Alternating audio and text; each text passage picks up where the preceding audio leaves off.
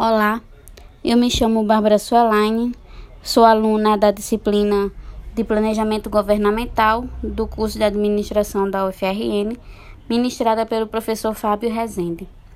Bom, hoje eu vou falar do capítulo do livro de Dagnino, A Situação Problema como Objeto do Planejamento Estratégico Governamental. Certo. Primeiro, que seria situação problema, ou situação ou problema. Dagnino nos traz um exemplo bem simples, entre aspas. Qualquer situação pode ser entendido pelo ator com ela envolvido como o resultado, o placar de um jogo e que esta situação pode ser por ele encarada como um problema a resolver. Ou seja, o êxito em jogo será a solução de um problema ou a mudança do placar. O governante, o ator que planeja ou o encarregado da gestão de uma situação pode ser visto como jogadores que, com suas ações, produzem acumulações procurando alternar o resultado de um jogo. O problema pode ser classificado como estruturado ou quase estruturado. É considerado estruturado quando é possível enumerar todas as variáveis que o compõem, precisar todas as relações entre as variáveis, fazer com que todos os jogadores reconheçam como tal a solução proposta.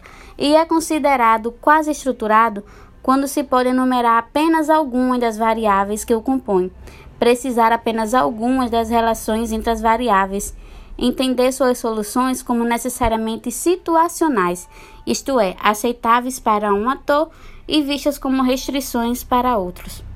Esses problemas podem ser uma ameaça, uma oportunidade ou um obstáculo. Um problema só existe quando uma situação se torna o foco de interesse de um ator social.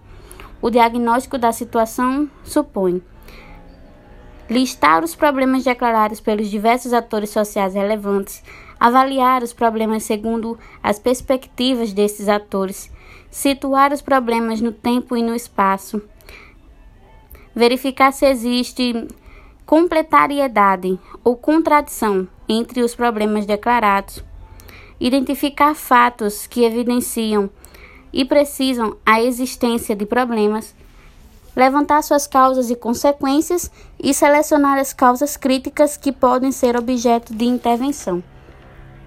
A descrição de um problema é relativa ao ator que o declara. O resultado de um jogo pode ser um problema para um, uma ameaça para outro ou uma oportunidade para um terceiro. Ela precisa reunir suas distintas interpretações possíveis em um só significado. Precisar o que deve ser explicado, definir o significado em termos de quantidade e de qualidade, de tempo e de localização, evidenciar o problema de forma monitorável, isto é, que permita o acompanhamento de sua evolução e permitir que sejam previstas ou definidas fontes de verificação para a descrição construída. Uma mesma realidade pode dar margem a diversas explicações. A carga de subjetividade que anima o diagnóstico de situações implica em distintas respostas para uma mesma pergunta, distintas perguntas para uma mesma situação e a seleção do foco de atenção sobre a realidade.